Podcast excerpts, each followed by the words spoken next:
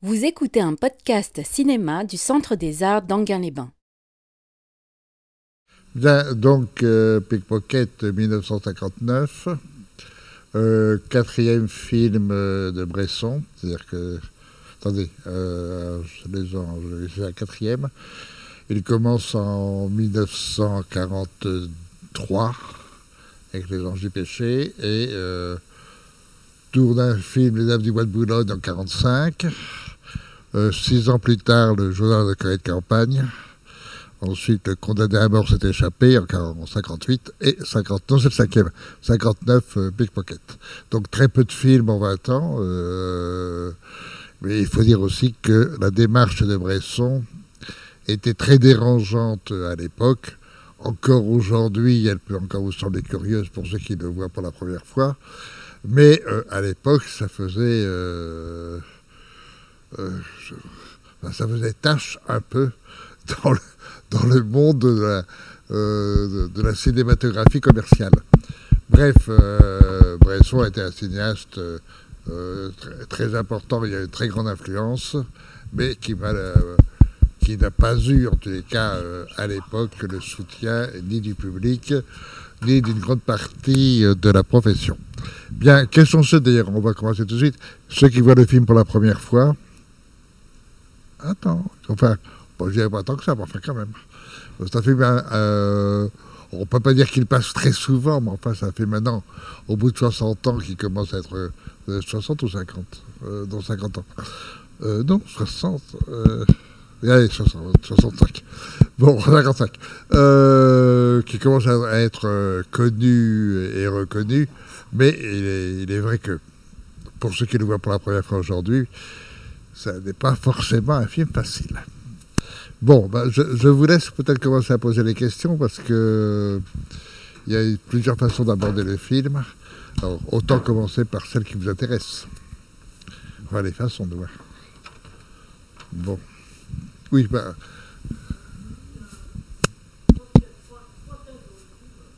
Trois quoi? Oui, alors allez-y. Oui, ça. Oui, euh, sur l'argent, c'est pas la peine de le dire, d'en parler parce que c'est quand même flagrant puisque le pickpocket c'est quand même fait pour ça. Euh, la religion, qu'est-ce que vous- comment vous voyez ça vous? Oui. Non, enfin, oui, si, si vous l'aimez. Euh, je vous pose la question directement sur la religion parce que c'est capital. Mais c'est oui, mais laquelle? Comment? La quoi là?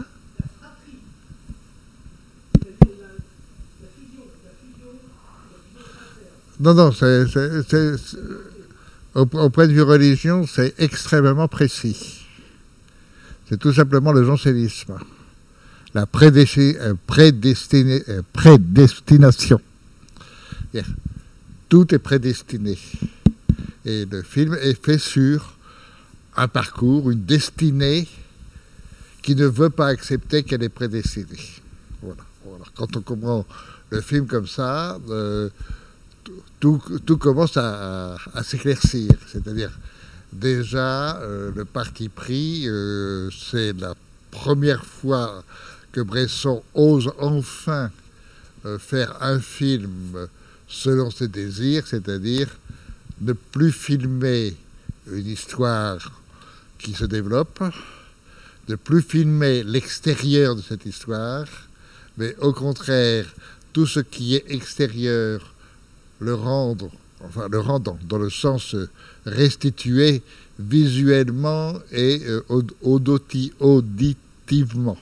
C'est-à-dire qu'il faut que euh, ce que l'on voit soit d'une extrême platitude apparente, c'est admirablement cadré, tout ce que vous voudrez, mais euh, tous, les, tous les endroits, le métro, tout ça, c'est archi ordinaire, et, c'est très travaillé là-dessus, le champ de course, tout ça, c'est très ordinaire, et en même temps, le son, donc ce qui est auditif, doit aussi être de totale neutralité. C'est-à-dire, en d'autres termes, supprimer tout ce qui est dans l'ordre du, dialogue, tout ce qui est de l'ordre de, la passion, de l'excès, etc. Bref, des variations qui font euh, qu'un dialogue euh, bouge, etc. Là, au contraire, comme vous avez pu le, constater, tout le dialogue est fait sur la platitude même de la façon de dire les choses, qui quelquefois euh, risque peut-être même le ridicule. C'est extrêmement enfin, je dirais, sucré, dans le sens qu'on supprime tout ce qui n'est pas absolument nécessaire, mais d'une nécessité qui ne doit pas être, puisque tout étant prédestiné, tout est, tout est absolument normal. Quand on, quand on commence à regarder un film de Bresson, il est évident que vous, pouvez pas ne, pas vous ne pouvez pas ne pas euh, constater à quel point c'est extrêmement euh, ambitieux. C'est, euh, je dirais, extrêmement orgueilleux, tout en ayant l'air d'être d'une totale simplicité et d'une totale humilité. Alors ça devient évidemment ben, les films que vous avez vus. C'est-à-dire, d'un seul coup, où vous, où, êtes-vous? Où, où est-ce que vous en êtes? Bon, alors ici, évidemment, vous avez donc un chemin, un parcours ce n'est plus euh, une euh, montée dramatique où on part d'un endroit et on va monter peu à peu dans, euh, dans, l'histoire avec une action de plus en plus tendue et une tension extrême. à, la conclusion, bon, on va obtenir tel résultat. Là, là on, on, a le chemin. À la fin, on a le résultat. Mais sur un parcours, justement, totalement indifférent, totalement neutre, ou simplement un personnage orgueilleux qui croit à son destin qu'il doit fabriquer lui-même, qu'il va être supérieur aux autres. Mais à ce moment-là, vous êtes janséniste, donc vous savez bien qu'à la fin, c'est forcément Dieu qui va vous dire, mon cher ami, ça suffit, tu, rentres dans le rang. Voilà. Bon. Et euh, Enfin, il y, a c'est très intéressant dans le cinéma français. Il y a eu à la même époque deux cinéastes jansénistes tout à fait opposés l'un à l'autre, vraiment aux, deux pôles possibles du jansénisme, c'est Bresson et c'est Romer. Euh, l'un et l'autre travaillant sur la perversité, parce que quand même, euh, euh, c'est intéressant ce genre de questions entre la religion si vous y mettez quand même un peu de perversité. La perversité étant l'intelligence, hein, la liberté de l'intelligence, et non pas la perversité purement, euh, euh, je dirais, érotique, qui n'est pas, pas le but. Euh, même si c'est Romer, c'est un peu plus complexe. enfin bon. ce qui est très intéressant, justement, c'est le parcours de, de Bresson, c'est de vouloir démontrer ou montrer, pas démontrer, enfin les deux, démontrer en montrant, pour être plus exact, démontrer en montrant la préexistence de Dieu et donc l'obligation d'être dans, la prédestination de, euh, parcourir et de réaliser euh, la volonté du parcours que Dieu impose. Voilà, c'est cette idée-là. Et quand vous prenez le film, c'est ça. Euh, je, vais euh, m'enorgueillir de, ma, puissance personnelle en, allant dans le mal et en faisant le mal, c'est-à-dire en faisant le vol et le pickpocket, mais en définitif, euh, de toute façon, je sais que je mérite un châtiment, donc je ferai tout pour avoir ce, châtiment, tout en faisant ça, tout en croyant que je ne le fais pas. Euh, d'où la nécessité du rapport avec le commissaire de police, qui, euh, quand vous reprenez l'histoire, n'est pas du tout utile à l'histoire.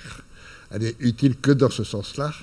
Et il faut à la fin une punition mais une punition rédemptrice et, je dirais, épiphanique, puisque à ce moment-là, votre châtiment, c'est de tomber amoureux totalement. Donc vous êtes, vous êtes béni par Dieu en ayant fait quand même le mal. Donc, euh, ayant fait le parcours voulu par Dieu, croyant que, vous croyant que c'est votre parcours à vous. C'est tout le jeu des films. Alors, ça, c'est pour ça que je vous, je vous ai demandé de préciser la notion de religion, parce que c'est très précis chez Bresson, et ça deviendra de plus en plus précis euh, dans, son parcours. Pas parce qu'il était janséniste. Euh, moi, c'est pas, mon problème, mais enfin. Comment? Ah bah, Le jansénisme, intellectuellement parlant, euh, a fasciné quand même pas mal de monde.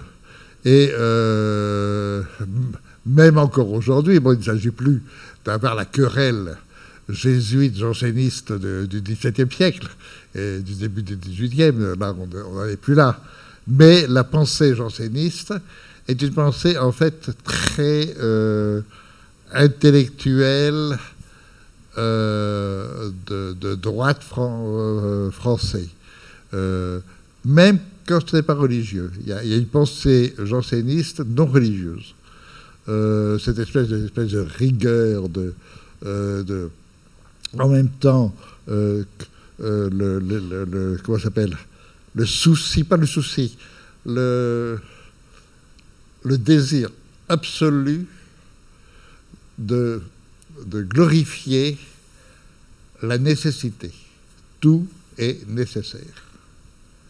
Ce qui est euh, pour un artiste quelque chose d'important, puisque quand même un artiste joue ou doit jouer dans, ses formes d'expression doit jouer la nécessité. Il faut que, par exemple, si vous êtes peintre, que telle, telle couleur, telle peinture soit précise à ce moment-là. Vous n'avez pas le droit de ne pas être nécessaire. Sinon, vous n'êtes pas un grand artiste. Euh, donc la nécessité est quand même liée un peu à ce cheminement euh, que, euh, dicte le jansénisme. Alors, que par ailleurs, la doctrine religieuse du jansénisme, oui, ça c'est autre chose, qui était c'était un, catholicisme. Euh, c'est, ça, on peut, on, peut, me critiquer si quelqu'un euh, s'y connaît en jansénisme, il pourra me dire que c'est pas ça. Mais enfin, pour moi, c'est quand même la façon dont le protestantisme euh, s'est introduit dans le catholicisme, tout en ayant l'air d'être catholique ce qui euh, explique fort bien la querelle justement avec les jésuites. C'est pas du tout innocemment. Euh, et ça tombe très précisément un siècle après le début du protestantisme.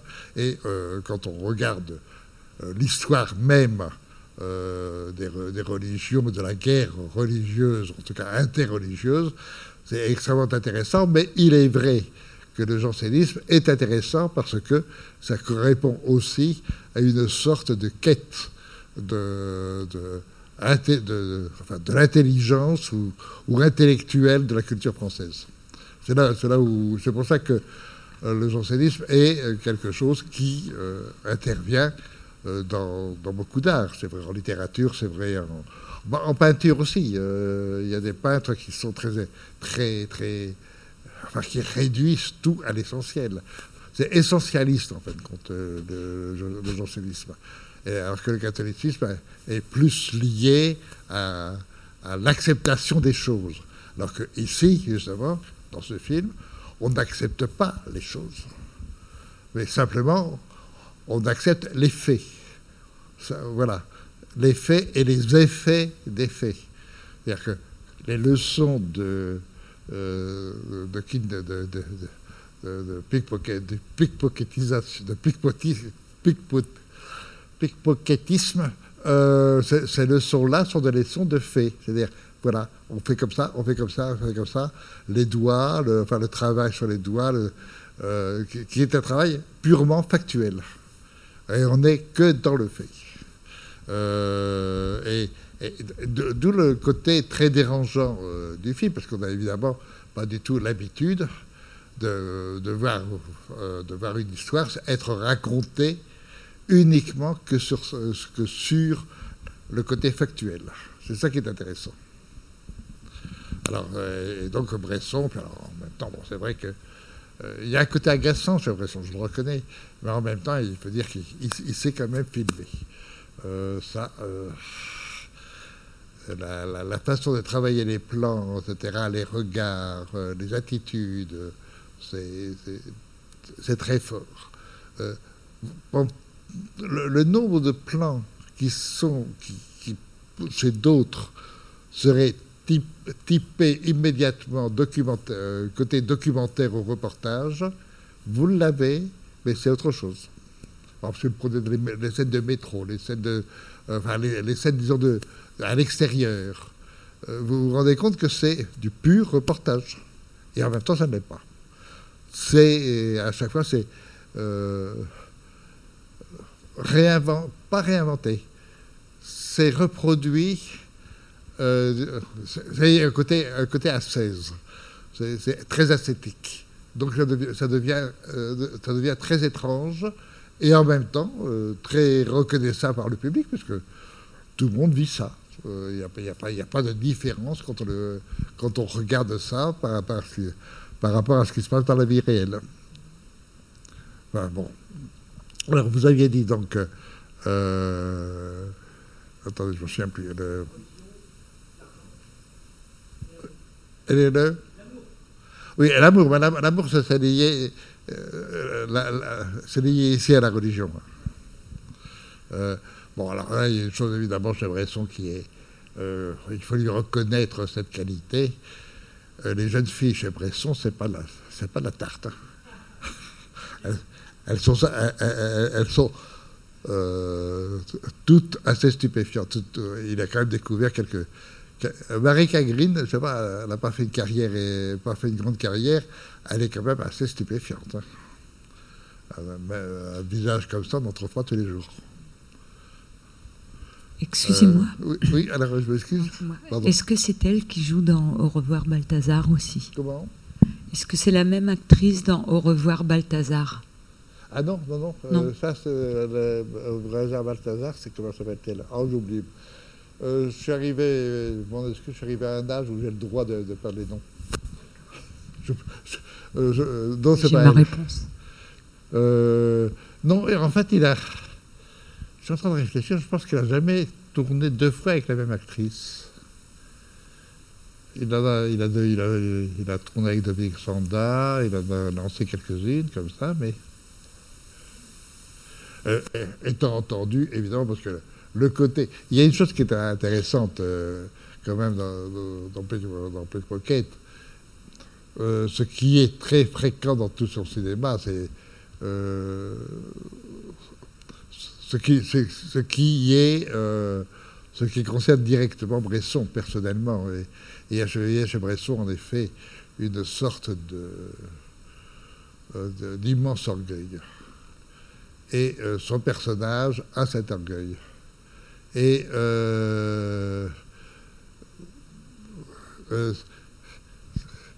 c'est ce qu'il c'était un personnage étrange, Bresson. Enfin, moi, il se trouve que je l'ai connu, donc je le connais bien. Enfin, j'ai bien connu. Euh, un personnage étrange. Pas, aimable, en fin de compte. Pas aimable. Enfin, il, ne cherchait surtout pas à être aimable. D'ailleurs, quand on voit son cinéma, il ne cherche pas à être, aimable pour le public. Euh, il, est une exigence totale du public. Vous êtes, vous êtes là et vous devez me suivre. C'est pas à moi à vous faire plaisir. Donc, euh, c'est sûrement pour ceux qui voient le film pour la première fois, c'est ce que vous avez ressenti. Ce n'est pas fait pour vous. C'est fait que vous, vous êtes pour lui, et pas l'inverse. Euh, oui, je vous en prie, madame. Ah non, pardon. Tenez, madame. Non? Pardon Allez-y, vous n'avez pas fini. Ah non, non, non moi j'ai fini, ceci. Ah bon. Excusez-moi, quand vous dites que l'amour est, est, lié à la religion, qu'est-ce que vous voulez dire? Il est prédestiné Non, dans le film. Dans le film. Oui je, veux dire que la découverte de l'amour, c'est le moment où bon, il, est en prison, en d'autres termes, son, euh, euh, son désir de, euh, d'être le meilleur, d'être le plus grand, euh, est, ruiné, mais ruiné par lui, c'est assez complexe. Et à la fin, il ne lui reste plus que ça. Il reste comme euh, sublimation ou comme euh, idéalisation, il n'y reste plus que l'amour. sa vie, en fin de compte, c'est vers ça qu'il devait aller. Et, non pas l'espèce de grande carrière géniale qui eût été la sienne. Donc il l'accepte euh... 16, oui. D'accord, merci. Oui, oui, dans ce sens-là. Que c'est fait, vraiment fait là-dessus. Et il faut dire que le, la, la, dernière séquence derrière les barreaux, c'est très beau d'ailleurs. Oui. C'est merveilleusement filmé. C'est exact. Merci. Je ne sais pas, d'autres réactions, d'autres questions? Oui Pardon, on va vous donner on va vous donner le micro.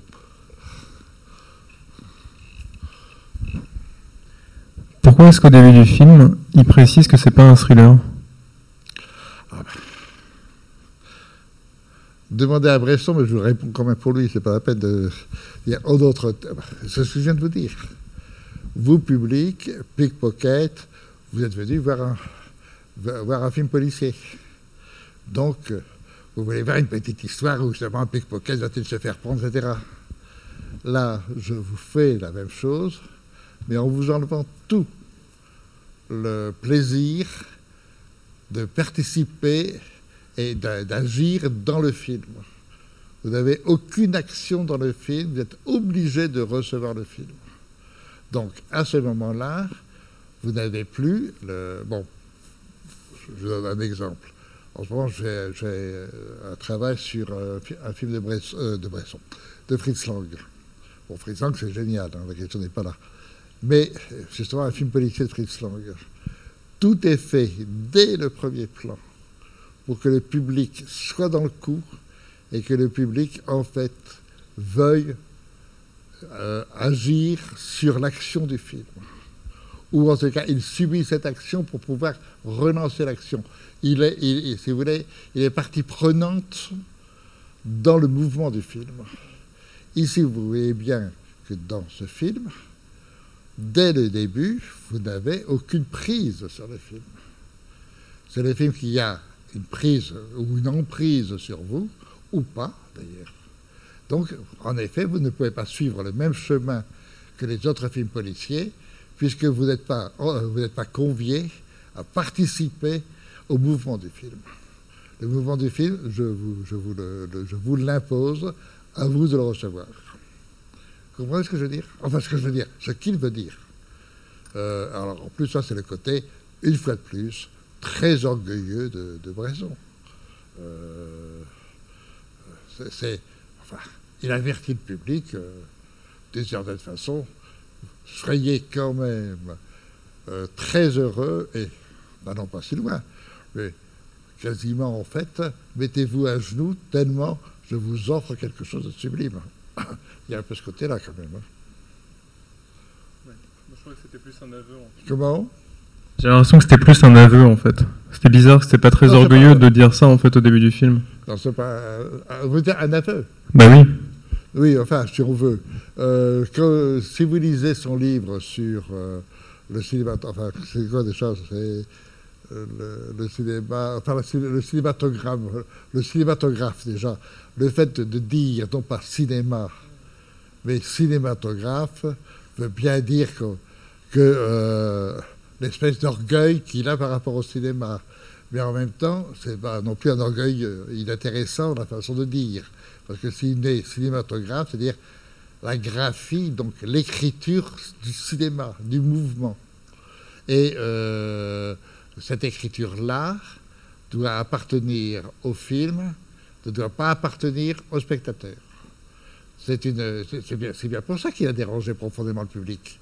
Parce que euh, son cinéma refuse euh, ce, jeu euh, que le spectateur s'est payé en, en payant sa place et donc de participer au mouvement du film. donc, alors quand vous lisez son livre, c'est plein de des phrases alors, encore, dans l'écriture de Bresson, c'était la, littérature archi-janséniste, c'est-à-dire que un mot c'était le maximum, enfin, un, un maximum, c'est-à-dire que vous avez sur euh, une phrase peut-être euh, 12 mots, 15 mots, pas plus. Oh là. Euh, alors que d'autres auraient mis euh, trois, paragraphes, euh, Bresson, c'est une ligne, quoi. C'est, si vous voulez, c'est une, sorte de, euh, de pro- je dirais, de provocation, en fait. C'est pas du tout un avertissement, c'est un avertissement, oui, mais en même temps pro- provoquant. Bien sûr, bien sûr. Ah, euh, par, par exemple, il y a un dialogue qui est- merveilleux, puis j'ai oublié qui est euh, euh, quand il, va, voir pour la première fois sa mère, euh, et donc il y a la, euh, fille, la, fille qui lui ouvre, et il dit juste deux mots, deux, mots qui, normalement auraient supposé une phrase. Euh, vous rentrez, vous ne dites pas. je, les ai eus tout à l'heure, hein, je les ai retenus, puis après, j'oublie. C'est c'est- c'est vra- vraiment une réduction. Euh, le minimum, c'est minimaliste. Euh, alors, bien sûr que j'ai écrit les dialogues. Euh, De toute façon, écrire déjà ça, la dernière phrase, il n'y a, que- Bresson pour faire ça. Quand, il, quand, il débute, son deuxième film, qui est d'ailleurs un film admirable, personnellement, moi je trouve ça un des plus beaux Bresson, mais il a renié ce film-là, qui était Les Dames du Bois de Boulogne, bon, d'après euh, le livre de Diderot, enfin la, nouvelle de Diderot, euh, est dialogué par Cocteau, et un dialogue sublime de Cocteau. Euh, et, le film est, très beau, parce qu'en plus, avec des acteurs connus, Maria Cazaret, etc. Enfin bon, euh, Labournette et tout le reste. Et Bresson, de plus en plus, a refusé les scénaristes, les dialoguistes, donc lui faisait tout, et en même temps aussi refusé les acteurs euh, professionnels, bien que il trichait un peu. Mais euh, il n'empêche que euh, ce sont des acteurs nouveaux. Sont pas, alors que quand il prend le, quand il fait du bois de Boulogne, il accepte le, le, monde, le monde de- de- des acteurs très connus, quoi, des grands acteurs. Et euh, il, a, il a renié Dames du bois Boulogne parce que justement, euh, le dialogue était de Cocteau, bon, le, scénario là-bas c'était de, de Diderot, euh, que les acteurs étaient des acteurs trop connus, etc. Alors qu'il il voulait tout simplement épurer une, une sorte d'épuration totale de tous les éléments, de tous les éléments qui interviennent dans un film. C'est très, très net dans ce film d'ailleurs. Euh, moi, je l'ai vu, je l'ai vu tourner. Vous ne pouvez pas savoir ce que c'était. Euh, c'était pour le, journal de la Corée de campagne, donc c'était le troisième film qu'il faisait. Euh, il faisait raconte, enfin raconter. Il faisait lire au curé, euh, donc à l'acteur évidemment, au curé, la lettre que la, la comtesse lui avait envoyée. Bon, une importance. Euh, et il fallait qu'il lise la lettre devant la caméra et il devait tenir un chapelet. Il fallait qu'à tel mot, d'un seul coup, il fasse une pause pour que le chapelet glisse dans ses mains. etc. Vingt- attendez, été 43 reprises. Ça duré la matinée pour lire cette lettre. Euh, euh, Bresson, c'était un supplice sur les plateaux. Les, les- les acteurs devenaient fous, enfin les acteurs, les personnages devenaient fous, puisque ce sont plus acteurs. Euh, les, les techniciens étaient fous. Euh, c'était terrible. C'était c'était une espèce de. euh, enfin bon. Mais en même temps, c'était Bresson, quoi. Mais c'était. C'était pas, c'était pas rien, Bresson. Oui, allez-y. C'est la première fois que je vois euh, Oui. Bresson, enfin une de Le ses pre- œuvres. un premier film de Bresson Oui, oui, c'est le premier Ah, film bon, que je bah, vois. Ça, ça va du chemin, quoi. Et la, la question que je veux poser, c'est quelles étaient ses relations avec les réalisateurs dits de nouvelle vague? Est-ce qu'ils s'entendaient? Comment, comment ils se situaient par rapport Bon, et, et je trouve justement, euh, bon, c'est intéressant que vous posiez la question, puisque le film est en effet de l'année de la nouvelle vague, hein, 59. Euh, en 59, c'est le- les 400 coups, euh, euh, Romer va tourner, euh, Le Cid du Godard va tourner. euh, À vos souffles, etc. Donc, c'est la même année. Et d'une certaine façon, ce n'est pas Nouvelle Vague, bien sûr. Mais ce n'est plus justement le cinéma classique, le cinéma traditionnel. Cette espèce de cinéma qui se, dé- qui se reconstruit autrement, mais qui n'est pas dans l'imaginaire de la jeunesse de, de- de la Nouvelle Vague. Il y a quand même, euh, entre Bresson et euh, les gens de la Nouvelle Vague, il y a quand même 30 ans, 40 ans de distance. Euh, bon, ça, c'est une première chose. ça, compte quand même. Euh, donc, euh, il y a ce problème-là, mais il est vrai que les, gens de la Nouvelle Vague, et en particulier ceux qui écrivaient dans la cahier du cinéma, mais aussi les autres, que ce soit René, tous ces gens-là, ont une immense admiration pour Bresson. Euh, Bresson est, euh, si vous voulez, euh, cette génération-là a découvert deux cinéastes qui sont nés pendant l'occupation en France, c'est Bresson et Becker. Et euh, ils ont une grande admiration et pour Bresson et pour Becker. Mais il est vrai qu'ils ont peut-être plus plus fascinés par Bresson par cette espèce de recherche insensée sur l'écriture, qui est une écriture, euh, euh, là on peut dire quand même nouvelle, une façon, par exemple, sur le montage, c'est, c'est très étonnant son montage. Euh, il, ne respecte plus la, dramaturgie euh, utilisée, euh, la dramaturgie du montage utilisée jusqu'alors, c'est-à-dire pour en faire en effet un conflit entre un plan et un autre plan. Là, les, plans se succèdent et comme vous vous avez pu vous en apercevoir, ils ne sont pas conflictuels entre eux. Ils se succèdent. Donc, ils n'ont pas de, conflit. Euh, vous prenez, je sais pas, par un moment, disons, dramatique, euh, le moment où il va être arrêté. Vous voyez comment, il, euh, vous empêche d'avoir l'espèce de, cœur qui bat, va-t-il faire se faire prendre, pas prendre, etc., avec un effet de montage et de, et de mouvement d'appareil ou de mouvement de personnage? Là, c'est d'une neutralité, puis d'un seul coup, il est, arrêté. Alors qu'on on n'a pas. euh, on, a, a, a vu le piège, parce que c'est dit, etc. Là, justement, euh, sur le, dire dans le film, sur le, sur le côté utilisation de la bande, puisque euh, dès que le cinéma devient parlant, vous avez deux bandes euh, sur la pellicule. Vous avez la bande image, donc la bande visuelle, et vous avez la bande sonore, donc la bande, euh, la bande du son. Quoi. Et euh, il a fallu un certain temps pour que euh, les, cinéastes cherchent à, utiliser et à, et à- faire jouer entre eux, ou entre elles, si on veut, les deux bandes. Et ici, par exemple, il est intéressant de voir comment, sur le dialogue, c'est d'une neutralité euh, totale et même volontairement euh, une façon fausse de dire les dialogues qui pour, qui pour Bresson était la façon vraie, parce qu'il ne voulait pas justement qu'on joue euh, de façon théâtrale le dialogue, mais qu'on le neutralise totalement. Donc on le, le côté rectotono.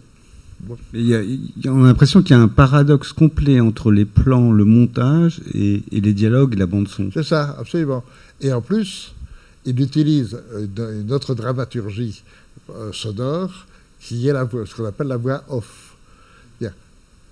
En d'autres termes, il vous oblige à voir presque à tout aplatir, d'une certaine façon, pour que vous soyez non pas sur l'extérieur, sur ce que vous voyez sur l'écran, mais sur le chemin, toujours, on en revient au destin, le chemin intérieur du personnage quel est son parcours intérieur par rapport aux événements, ou en tout cas à ce, qui se produit à la surface, quelles sont les répercussions à l'intérieur? Donc, ce qu'il exige du spectateur, c'est de regarder l'extériorité réduite à la platitude. Ce que ouvre ce côté extérieur sur l'intériorité. Comment c'est reçu à l'intérieur dans l'histoire du personnage. Et à ce moment-là, comment nous, spectateurs, devons entrer dans cette intériorité pour revenir à l'extériorité. C'est ce jeu-là qui est travaillé. Euh, c'est- vrai que ça a fait, avancer l'écriture cinématographique. C'est pas pour rien que Bresson euh, garde encore une influence, une grande influence sur les cinéastes. Son, écriture euh, est dérangeante, mais euh, elle, travaille, elle travaille la création. Oui, attendez, si vous voulez prendre le, le micro. Et la musique de Lully, du coup, c'est un peu une blague dedans. Ah, pour ça, je dis pas raison. C'est évident que. euh, bon, il a, il a pris quand même, dans d'autres films, il a pris des, ci- des cinéastes, des musiciens modernes, euh, qui sont d'ailleurs très, souvent très beaux. Mais là, prendre Lully, c'est c'est peut-être pas innocemment. Lully, c'est quand même le, le côté Louis XIV, c'est quand même le côté janséniste. Pas pour rien. Et si- sinon, dans la diction, bon, je vais peut-être dire une bêtise parce que je, je parle en ayant vu peu de ces films, mais j'ai eu l'impression qu'il y avait euh, enfin, quelque chose qui n'était pas très très loin de ce que j'ai pu voir chez, chez Straub. Je sais pas si Oh, c'est bah, ça, fortuit. les, ou- les, c'est, le pousser le bouchon très loin, le bouchon bressonnier très loin. Ouais. Il y, a, il y a une filiation entre les Oh, deux. bien sûr. Ouais. Bah, et, même, et même revendiqué. Totalement revendiqué par les strobes, bien sûr. Euh, de serait-ce que cette façon euh, que qu'ont les strobes de refuser euh, tout- toute possibilité d'interprétation ou de changement de la chose brute qui est représentée. On est dans le, on est dans le côté brut. Mais en même temps, ce côté brut est quand même très distancié. Enfin, on va pas s'amuser. Là, on n'est pas chez les strobes. Ceci étant dit, pour ceux qui ne connaissent pas les strobes, euh, Bresson par rapport aux strobes, c'est euh, le vaudeville. Quoi. Et euh, dernière remarque, euh, j'ai l'impression que c'est assez abrupt quand même le, dernier retournement de situation psychologique. Enfin, c'est dans son ces dernières trois semaines en fait d'isolation en prison qu'il y a le chemin qui se crée, mais euh, ça nous est livré à la fin, mais il n'y a pas vraiment de, de- progression dramatique ou même psychologique vers euh, vers son dernier état. Il est quand même obstiné dans le dans le vol euh, jusqu'au Oui, bout. il est, il- il- il- enfin, il est orgueilleux dans sa conduite. Enfin, il- veut être, à- à- avoir l'orgueil d'être le maître de sa conduite. Et cette conduite, il, il a. enfin, ce qui est intéressant, c'est que le personnage, euh, d'emblée, est en fait culpabilisé. Il sait ou il sent que c'est pas bien ce qu'il fait, mais une espèce d'orgueil. Alors, revenons à la religion, un orgueil démoniaque. Bon, son côté démoniaque est très gentil. Enfin, c'est cette idée-là. Et à la fin, il faut que euh, le démoniaque le met enfin, il se rende compte, le démoniaque le met en prison. La seule façon de, s'en sortir, c'est le côté mystique, le côté religieux, le côté amour, etc. Mais l'amour divin. Quoi. Mais on aurait presque pu attendre euh, dans, chez un autre cinéaste une séquence où ils se mettent les mains dans la tête, enfin une, euh, une grande séquence d'introspection psychologique, et là c'est c'est vraiment évincé. euh. C'est pas, pensable. Ouais. Quelle vulgarité. Ouais, c'est ça. Non, il y a, il y a dans, le- dans le- la conception et l'attitude de, de Bresson, il y a une volonté aristocratique extrêmement. C'est pas. C'est le contraire du film, euh, du film populaire. C'est vraiment le, grand, le film aristocratique par excellence. Enfin, le, le cinéma aristocratique. C'est élitiste. En, en fait, rien ne transpire sur les visages, ça pourrait vraiment pas être un film muet, quoi. Est- J'ai l'impression que le divorce est très très consommé avec le cinéma muet dans un film comme ça.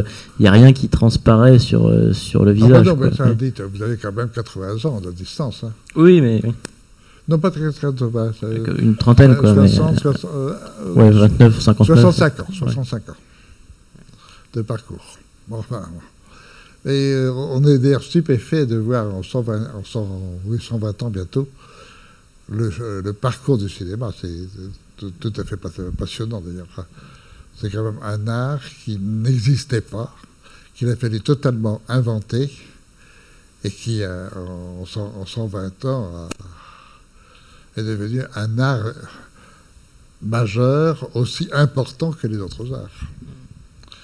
Euh, c'est pas non plus pour rien que un- c'est un art et il a fallu du temps pour essayer de comprendre en quoi consistait cet art, à commencer par les créateurs eux-mêmes. C'est pas, pas, évident, hein, c'était pas évident du tout. Enfin. Bon, à moins qu'il y ait encore une question.